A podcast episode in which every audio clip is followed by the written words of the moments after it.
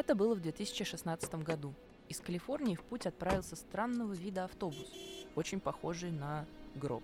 А внутри мужчина, который решил кардинально поменять судьбу человечества. Как именно? Избавить его от смерти. Когда-то он работал репортером во Вьетнаме и чуть не наступил на мину. Это событие навсегда изменило его жизнь. Он решил, что его миссия – отменить смерть для себя и своих близких. Так он увлекся идеями трансгуманизма, философского течения, которое полагает, что наука и техника могут избавить человечество от болезней, старения и смерти. Он основал трансгуманистическую партию и стал путешествовать по стране на автобусе, чтобы баллотироваться на пост президента США. Вообще-то он понимал, что шансов выиграть у него нет. Его настоящей целью было распространить идею, что старение – это болезнь, с которой мы в состоянии справиться. «И что, вы не хотите умирать?» – спросили его однажды. «Нет, никогда. Он хочет, чтобы люди жили вечно. Привет, меня зовут Полина. А меня Саша. И это подкаст о смерти. Это все, в котором мы заходим на территорию самого неизведанного. Мы будем обсуждать, как устроены похороны, как мы горюем, как принимаем смерть или как стараемся избежать ее. История, которую мы рассказали, кажется нам немного странной. Мы точно знаем, что умрем. Поэтому разговоры о бессмертии звучат как фантастика. Но есть люди, для которых это реальная жизненная цель. Например, трансгуманист Золтан Иштван и его соратники. Трансгуманисты уверены, что технологии помогут человеку жить вечно. Но почему же нам так сложно принять собственную смертность? Мы еще не знаем, как говорить о смерти. И мы подумали, что особенно интересно будет обсудить это с теми, кто ищет способ прикоснуться к смерти через язык и пытается подобрать словарь для нее. Наш первый эпизод посвящен тому, как мы принимаем смерть на личном уровне – и какие слова для нее выбираем. Первая глава – это беседа с писательницей Наташей Грин. У нее только-только вышел роман «Апоптоз». Текст о молодой женщине, которая пытается принять собственную смертность. Это и стало нашей отправной точкой в разговоре. Дело в том, что я вчера как раз разговаривала со своей бабушкой. И разговаривала я с ней про смерть. И я поняла, что для меня это один из самых болючих разговоров, который только может случиться с моими старшими родственниками, потому что я не знаю, какие слова нужно подбирать, чтобы разговаривать с ними об этом. Потому что в этом для меня столько тоски, какой-то боли, страха, в общем, гаммы разных чувств. И я до сих пор, даже когда мы начали делать этот подкаст, я до сих пор до конца для себя не поняла, с какой интонацией нужно его вести. И мне хотелось бы узнать, какая вам самой близка интонация смерти. Думаю, что смерть — это такое что-то безграничное пространство для языка, потому что она, ну, непознаваема, да, соответственно, в каждые моменты про нее можно говорить абсолютно по-разному. Процентов, наверное, 80 моего какого-то личного времени в голове и в жизни я так или иначе веду какие-то беседы про смерть. Но она меня завораживает просто. Единственная, наверное, самая интересная тема для меня не только в пространстве жизни, но и в пространстве литературы и языка у вас вышел и уже продается первый роман, и, насколько я понимаю, смерть и принятие собственной смертности там занимает какое-то очень важное место. Как текст помогает принимать собственную смертность?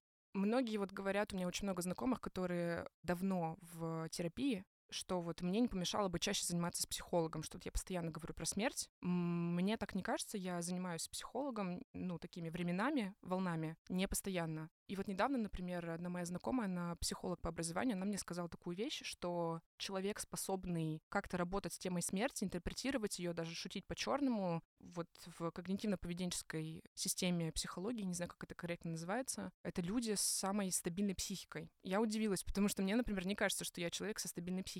Но, тем не менее, текст для меня определенный вид терапии. Я прихожу в текст, поговорить с языком, как бы э, эзотерично это не звучало, и в процессе этого письма не только на тему смерти понять, что я думаю на определенную тему, с которой я сейчас работаю. Когда я писала книгу, всему этому предшествовала смерть моей бабушки, с которой, собственно, начинается это, этот текст. Но в жизни до этого было много событий, которые как-то подтолкнули меня к постоянному, перманентному обдумыванию вот какой-то собственной кончины. Я просто начала там ездить в метро, вот я представляла всех э, людей, которые сидят напротив меня, как вот они умрут. Я просто видела их, как вот они стареют, что с ними будет, вот кто им будет глаза закрывать. И мне постоянно казалось, что если вот сейчас поезд метро вот сойдет с рельс, что вот я буду делать, как вот я умру? Или там, не знаю, вдруг на меня кирпич свалится.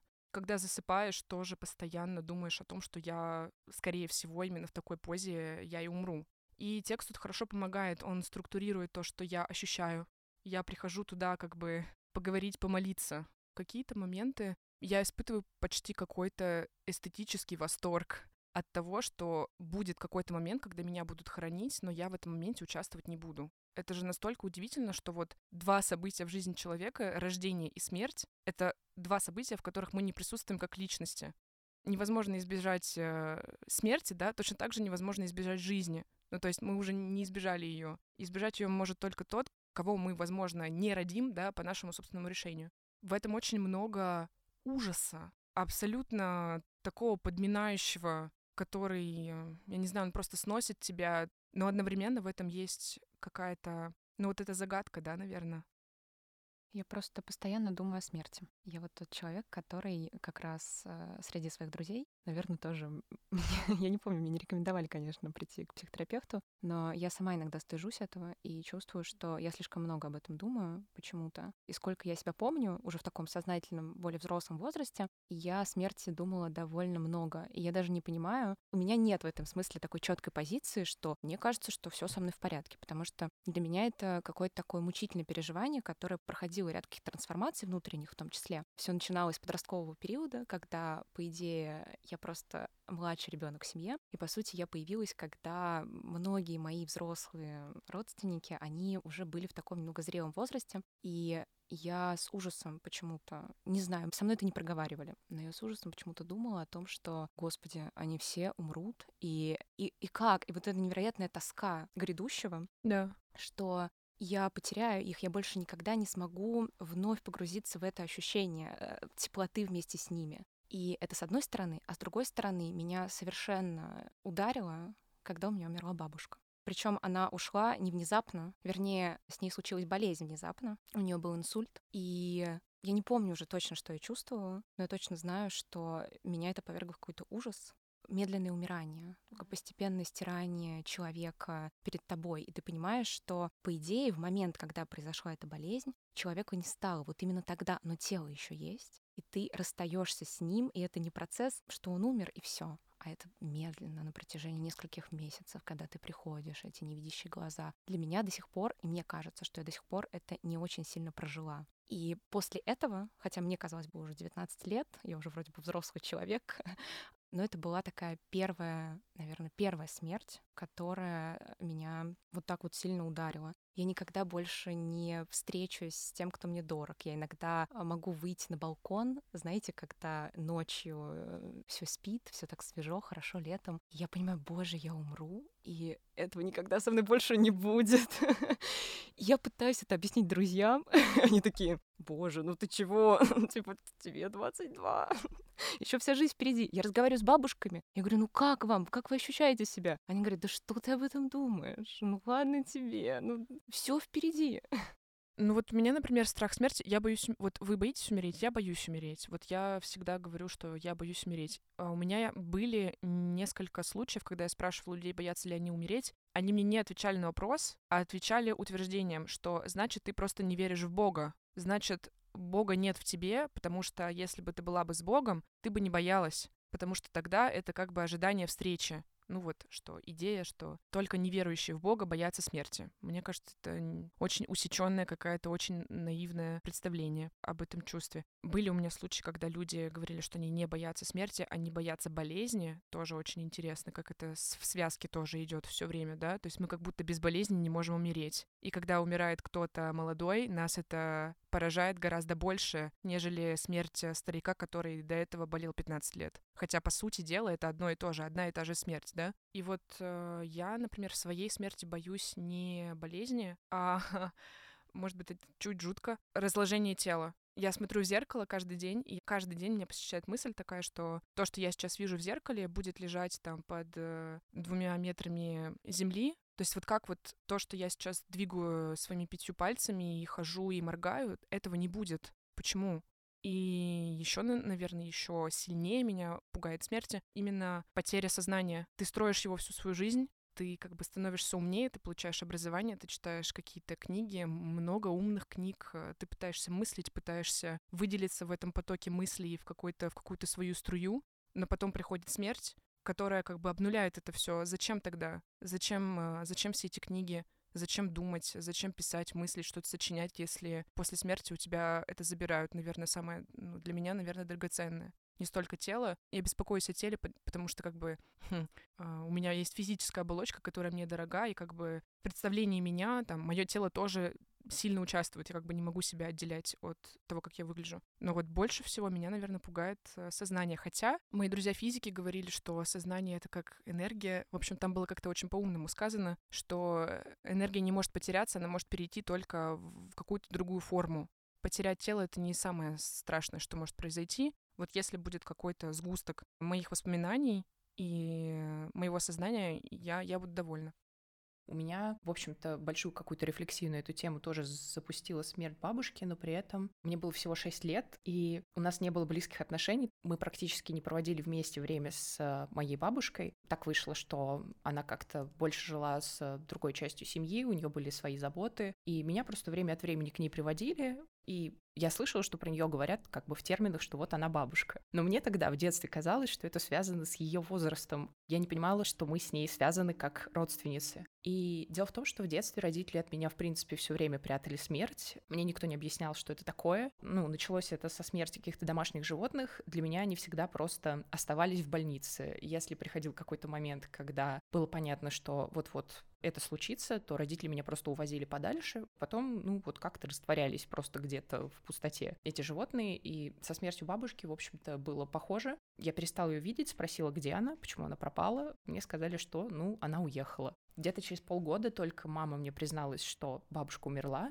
и я помню, что я тогда абсолютно ничего не почувствовала. Мне было как-то сложно это уложить в своей голове, и я помню, что я чувствовала даже некоторый стыд за то, что я как будто не испытываю какой-то тоски или горя. Было видно, что для мамы это какое-то очень глубокое переживание, ей было тяжело мне об этом рассказывать, а я, ну, как бы пожала плечами, подумала, ну, грустно, что она больше никогда не вернется. А потом в тот вечер я лежала перед телевизором, смотрела мультики, как обычно, и мне в голову постучалась такая очень странная мысль. Я подумала, боже, а бабушки больше нет, она как бы не существует, она больше... Я никогда не смогу ее увидеть, но при этом по телевизору крутят те же мультики, что и всегда как бы ничего абсолютно не изменилось, даже программы телепередач. И я помню, что меня это тогда очень напугало. Я еще не могла это примерить на себя, наверное, в силу возраста. Но потом, когда я взрослела, для меня самый какой-то больной и разрушительной мыслью про смерть было вот это понимание, что однажды наступит мир, в котором тебя больше не будет, но это не повлияет на какие-то его законы, механизмы, все продолжится так же, как было до, а тебя, а тебя не будет.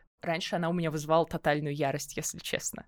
Вы знаете, всегда, когда говорю про смерть, э, все время начинаю рассказывать про этого человека. Философ э, французско-румынский Мильчаран. Это просто человек, у которого на самом деле можно поучиться ужасу жизни и э, такому, как сказать, стоическому ожиданию смерти, хотя он скептик по своему э, философскому направлению. Он, например, говорит, что человек — это череда случайностей. И в такой картине мира, когда ты мыслишь себя как просто случайность, твое отсутствие никак не разрушает э, вот эту вот э, роевую модель мира, если так можно сказать. Я как-то однажды, по-моему, полтора года назад вызвала такси от бара ночью в Москве. Мы там развлекались, отмечали выход книги с моими друзьями. И вот э, такой по ночной Москве. Мы едем вместе с таксистом. Он везет меня домой. И почему-то я начала говорить с ним про смерть про болезни, про смерть я не помню. В общем, таксисты — это такие тоже локальные философы. Там, если не знаю, что делать, спроси у таксиста.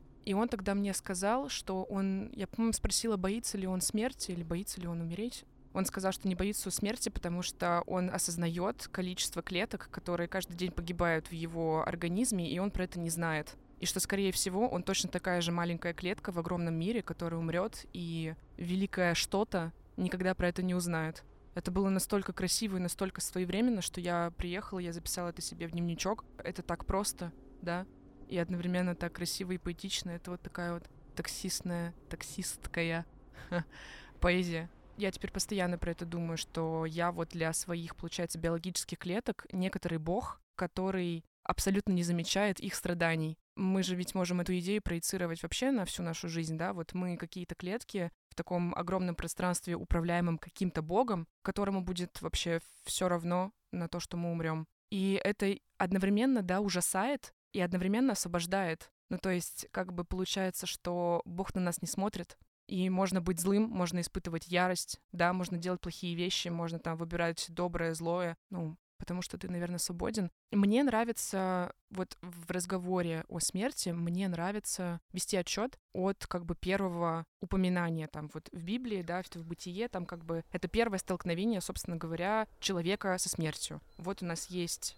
некоторое пространство рая, да, вечного сада, вечного счастья, Эдема и бессмертия. Есть два человека, есть райский сад, и вот есть одно единственное дерево, про которое Господь Бог говорит, что именно с него есть нельзя, потому что тогда ты потеряешь свое бессмертие. Человек, которому подарили бессмертие, он не понимает, что это такое, что это значит потерять свое бессмертие, если я бессмертен. Гораздо логичнее было бы указать на другое дерево, да, менее опасное, и сказать, что не ешь с него. Тогда, тогда э, первые люди, да, согласно библейской картине, пошли бы съели с того дерева, и с нужного бы не съели, и тогда бы, может быть, ничего бы не произошло, и мы бы все пребывали в каком-то вечном пространстве счастья и без времени. Но, тем не менее, так случилось, что как будто бы человек уже тогда чувствовал вот это вот ощущал вот это колоссальное неустройство, да, и э, желание как будто бы сравняться с Богом не в моменте бессмертия, да, не уподобиться Ему, потому что Бог также бессмертен, получается, как и я, а именно в знании. И все, что происходит после, человек откусывает это яблоко, да, и все летит просто в тартарары. Человек узнает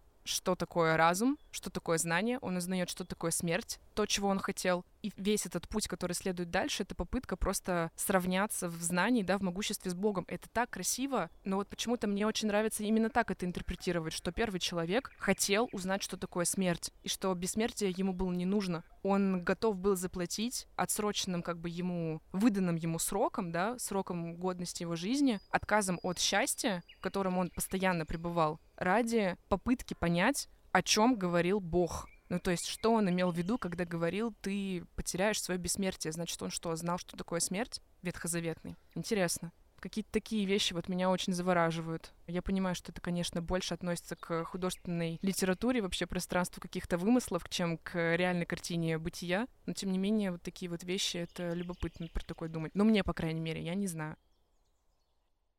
Я с трудом представляю, например, книги научные про смерть. Я знаю, что есть вот э, разные такие исторические труды по объяснению человеческого отношения к смерти на протяжении разных эпох. Там, например, есть очень известная книга «Человек перед лицом смерти». Это такой эпохальный труд. Потом есть еще, кстати, тоже французский исследователь Владимир Янкелевич. Он а, вообще сын а, русских евреев, которые переехали во Францию. У него есть тоже такой масштабный трактат, который называется «Смерть». Он переведен на русский, но он давно не переиздавался. Мне интересно их читать, но мне что-то не хватает в них. И потом после того, как у меня там был какой-то процесс написания своего текста, я понимаю, что каждый раз, когда я читаю про смерть, я ищу каких-то новых языковых формул, какой-то больше поэтической, что ли, глубины в этом. То есть как будто это чуть чуть, ну не сухо, чуть как-то односторонне, когда вот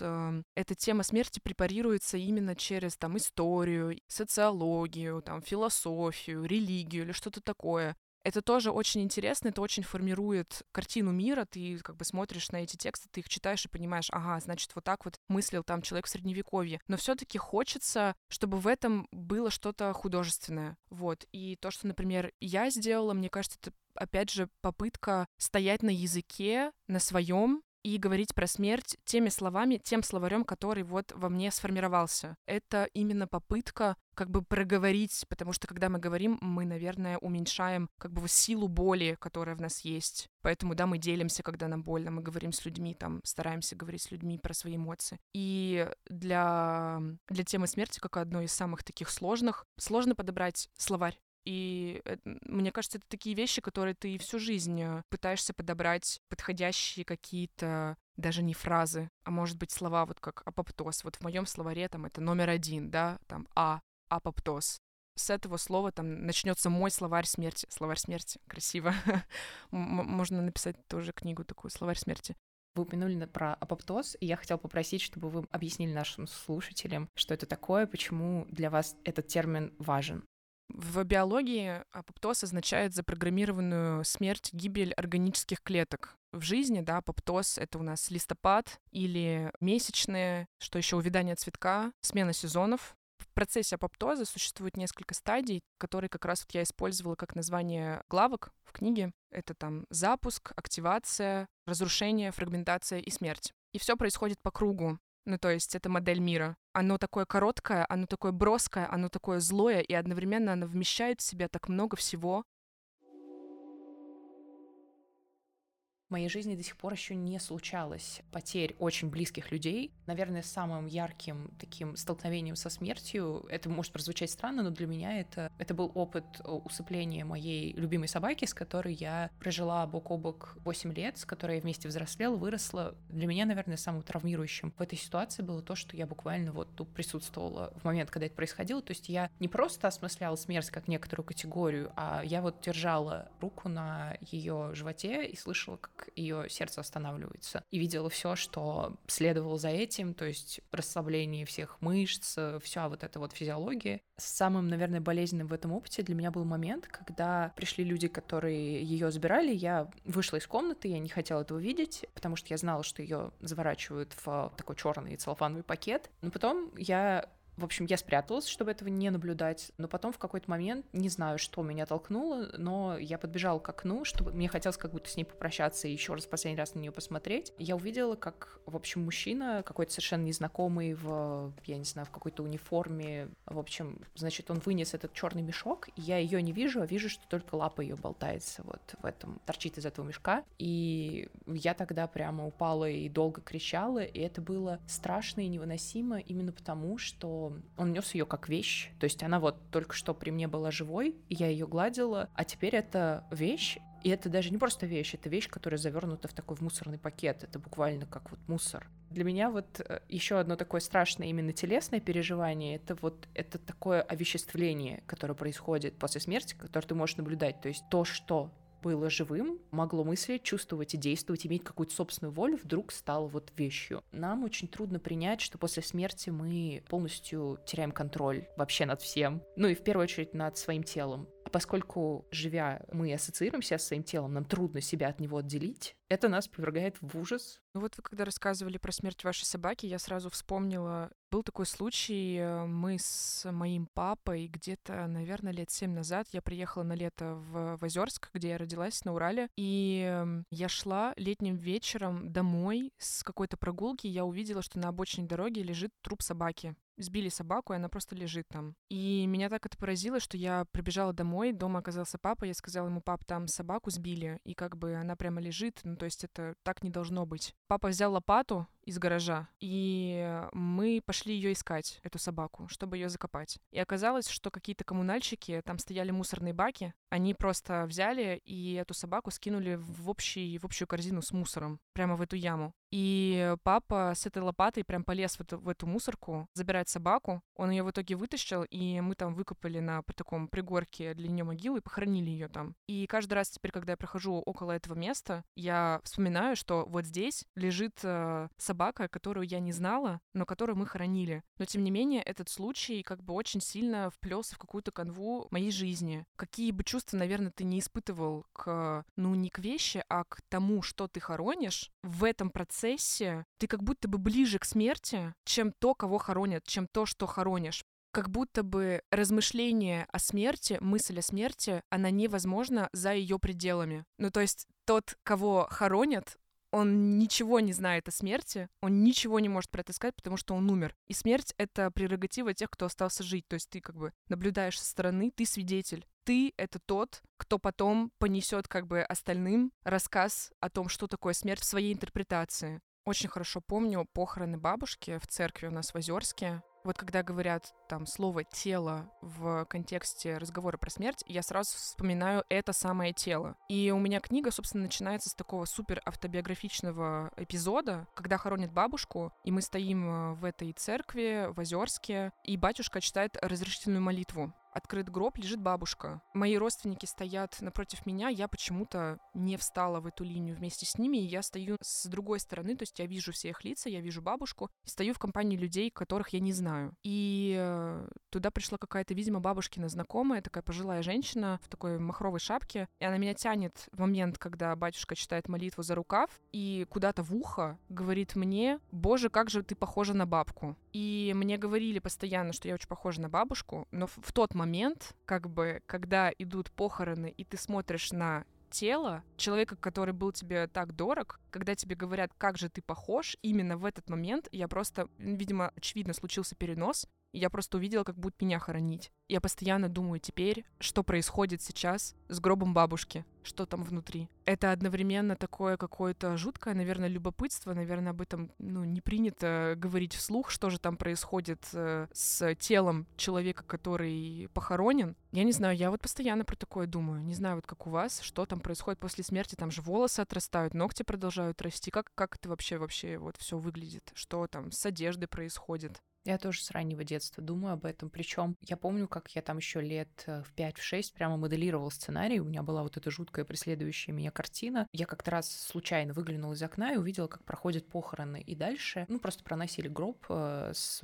каким-то, кажется, соседом, не, незнакомым мне человеком мимо моего дома. Меня все это зрелище очень испугало, и дальше я постоянно представляла на месте этого человека своих родителей. То маму, то папу. И это было, ну, абсолютно разрушающее изнутри чувства, но как будто бы я думала, что чем больше я буду это внутренне вот так проживать, чем больше я буду это представлять, тем более готовой я буду к этому, когда это произойдет. Но сейчас с возрастом я понимаю, что, конечно, это так не работает. Моя позиция сейчас стала, наоборот, менее осознанной, потому что я стараюсь, наверное, избегать да, мыслей о том, что все мои близкие конечны. Правда, то есть, когда они приходят мне в голову, я просто их вот беру и откладываю, потому что в моей жизни было очень много ситуаций, когда я заранее пыталась что-то прожить, а потом оказывалась в этой ситуации и все равно понимала, что это вообще вот это вот раннее проживание, оно ничего мне не дало. Я все равно была абсолютно не готова. Мне кажется, смерть это в принципе то, к чему мы не можем подготовиться и что мы не можем контролировать, и может быть быть, это как раз самая пугающая вещь в ней. Мы здесь еще говорили о том, что очень часто после ухода близких преследует вот это ощущение, что я бы мог поговорить с ним, я не успел что-то сказать, я не успел что-то обсудить, даже не что-то, а очень-очень много. И у меня есть какое-то внутреннее смирение перед этой мыслью. У меня обычно, когда я думаю о похоронах близких, все-таки эти мысли больше связываются не с родителями, наверное, пока что, а с бабушкой и дедушкой, потому что они у меня уже совсем преклонном возрасте, возрасте и там за 85 лет им,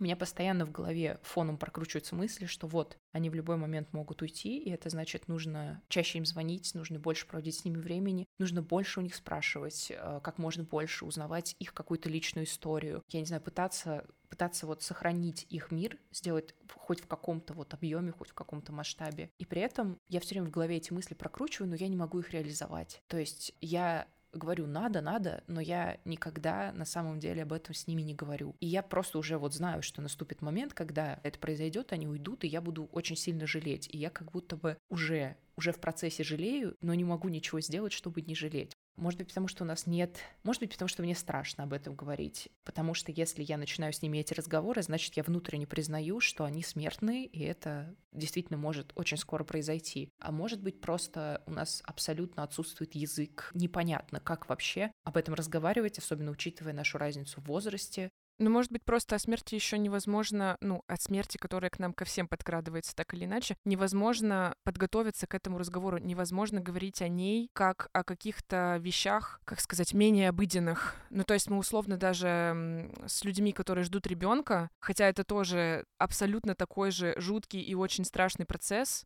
не противоположный, потому что, мне кажется, это сильное упрощение, не противоположной смерти. Говорим легче и как-то с какими-то более естественными входами в беседу, чем в беседах про смерть. И, возможно, это просто такая как бы языковая сфера, куда ты можешь просто вот так как бы только залететь, ну, то есть с такими, без подготовки, без э, какого-то интро, то есть ты либо как бы уже оказываешься в ней, это как во сне, знаете, у нас, когда ты оказываешься во сне, не предшествует сну ничего, ты просто попадаешь в сон, и он уже длится. Также и в смерть. И ты просто входишь туда как бы резко. И это круто на самом деле. Я супер поддерживаю, когда в моей семье начинаются какие-то разговоры про смерть. Я перестала перебивать своих родителей и говорить, да ладно, вы же еще молодые. Потому что я понимаю, что, во-первых, это не так. Во-вторых, я не хочу никаких эфемизмов. Ну, мы тут как бы все взрослые люди, мы понимаем, что мы все умрем. И я тоже хочу когда-нибудь начать говорить там со своими детьми, надеюсь, которые у меня будут. Тоже в какой-то момент, когда я пойму, что они взрослые состоявшиеся люди, разговор честный о том, что я умру, и как бы я хотела там, чтобы меня похоронили. И вообще, я не знаю, мне кажется, такие разговоры очень сближают. А как вы видите разговор со своими детьми о смерти? Я не знаю, мне кажется, меня будет сложно удержать, э, чтобы не разговаривать с ними прямо с самого младенчества, потому что мне кажется, что когда я рожу ребенка, я просто посмотрю на него и подумаю, боже, это же тот человек, который меня похоронит. Ну, то есть вот это вот примерно как-то так. Возможно, это будет не он, но вот у меня уже такая заранее состоявшаяся ассоциация. Вот это будет человек, которого я сама себе рожу, чтобы он меня потом похоронил. Я не знаю, я очень благодарна вообще жизни, что она меня свела с э, человеком, который эм, очень схож со мной в ощущениях э, жизни, смерти и семьи тоже, с которым вот я, собственно, и хочу заводить детей. И мы в каком-то молчаливом согласии, что это можно делать условно ну вот сразу после родов, ну что-то вроде, конечно, не так, не с таким максималистским подходом, но без избегания этой темы, вот как-то так. А как именно про это говорить, я не знаю. Думаю, что придет решение в момент, когда будут дети, там и посмотрим.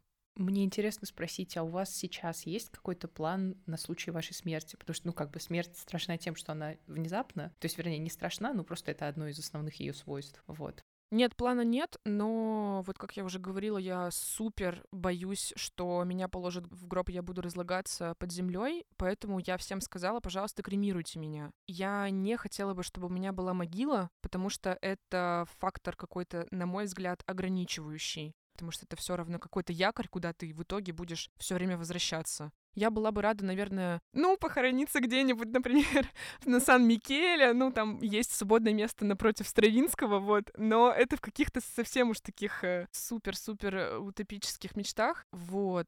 Но так вообще, наверное, в самых реалистичных, наверное, картинах у меня нет могилы. Может быть, есть вот эта урна, которая запаяна в стены, в такие, я не знаю, как они называются. Либо, либо если меня развеют. Это тоже классный способ. Или, например, если закопают, то посадят дерево вместо надгробия, чтобы не так сильно на меня давило. А у вас? Я бы хотела, чтобы дерево было. Мне нравится, мне кажется, что это очень поэтично. Причем мы с Сашей как-то обсуждали, мы ходили однажды на Death Cafe, такие разговоры о смерти. Круто! Я не знала про такое. Да, да, да, да, да. То есть незнакомые друг другу люди, они собираются в одном помещении и просто начинают из ничего разговор о смерти, о любом ее проявлении. Я помню, что это было в мае. Мы вышли, как раз был такой замечательный, теплый майский вечер, и мы обсуждали, какие деревья мы хотим в который мы хотим превратиться. И кажется, там была... Я хотела быть сиренью. Для меня это прям какое-то мое дерево, потому что я в мае родилась, и вот оно как раз цветет. А, я да. думаю, ну все, это символизм, который мне нужен. Саша, не помню, на вишню хотела быть. Да, да, я разрывалась между цветущей вишней или цветущей яблоней. У меня было ощущение, что очень хочется быть каким-то белым цветущим деревом, но при этом меня очень-очень занимал вопрос, а как оно будет выглядеть в остальное время года, пока не цветет? Достаточно ли это будет красивое дерево?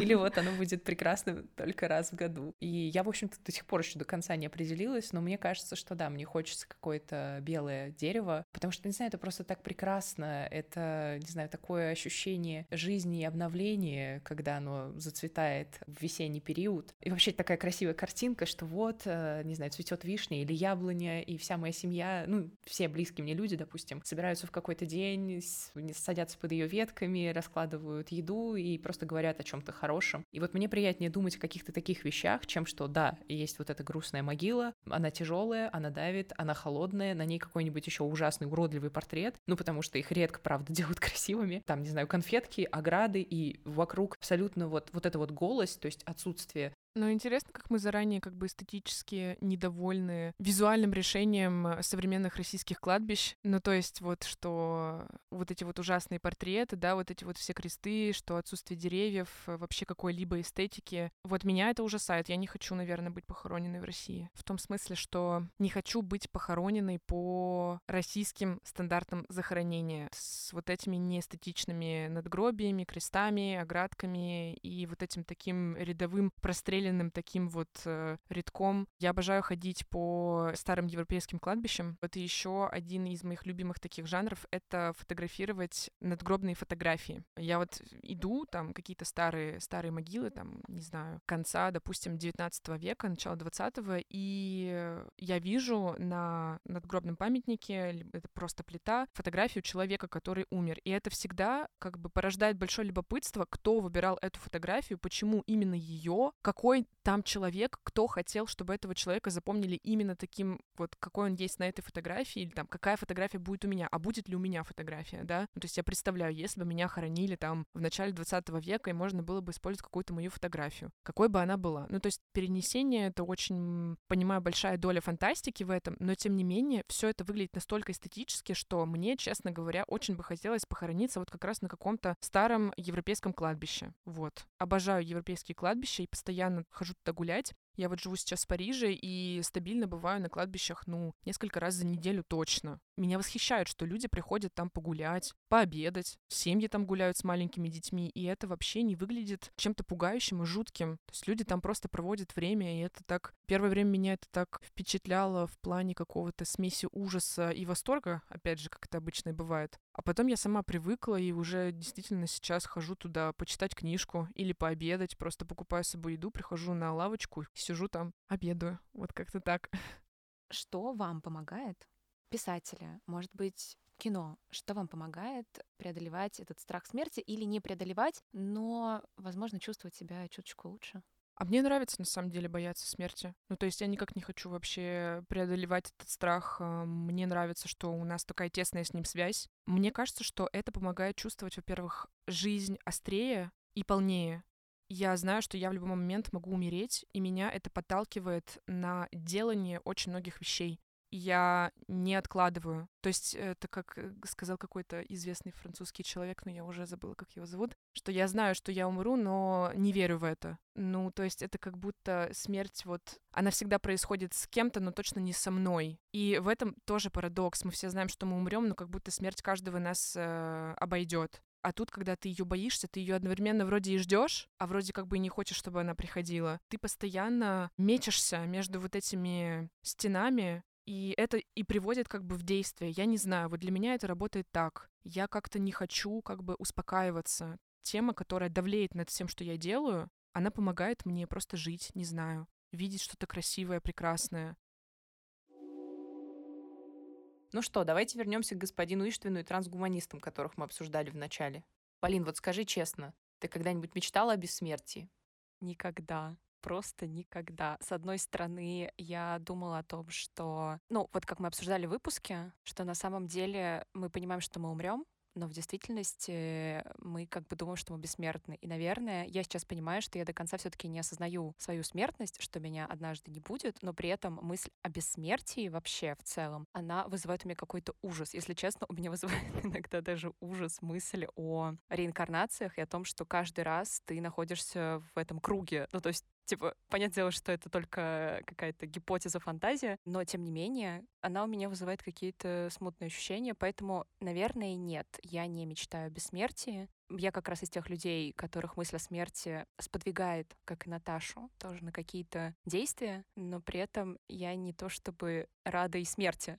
Мне кажется, я, как и большинство людей, мечтала о бессмертии в детстве. По-моему, это очень логичная реакция ребенка на первую мысль о смерти. Ну, просто потому что это такая категория, которую детское сознание не способно вместить. Это очень трудно, когда ты только-только недавно родился, когда тебе 5-6 лет, осознать, что наступит момент, когда тебя не будет, мир продолжится без тебя, и более того, все будут по тебе плакать, стенать, это вообще не то, чего ты хочешь. И мне кажется, первое, что мы испытываем, узнавая про смерть, это отрицание. Вот, детское такое отрицание, упорное, когда ты говоришь «нет, я этого не хочу, этого не будет, все умрут, а я нет». Смерть — это то, что бывает с другими. Все, вот есть же в сказках Кощей бессмертный, ну вот и я буду бессмертным. Ну а если говорить про взрослый возраст, то тут, конечно, я уже стала иначе относиться к этим вещам, потому что взрослее ты понимаешь, что смерть неизбежна, она неизбежна для всех, ты сталкиваешься с ней в тех или иных формах, ну и, естественно, примеряешь на себя.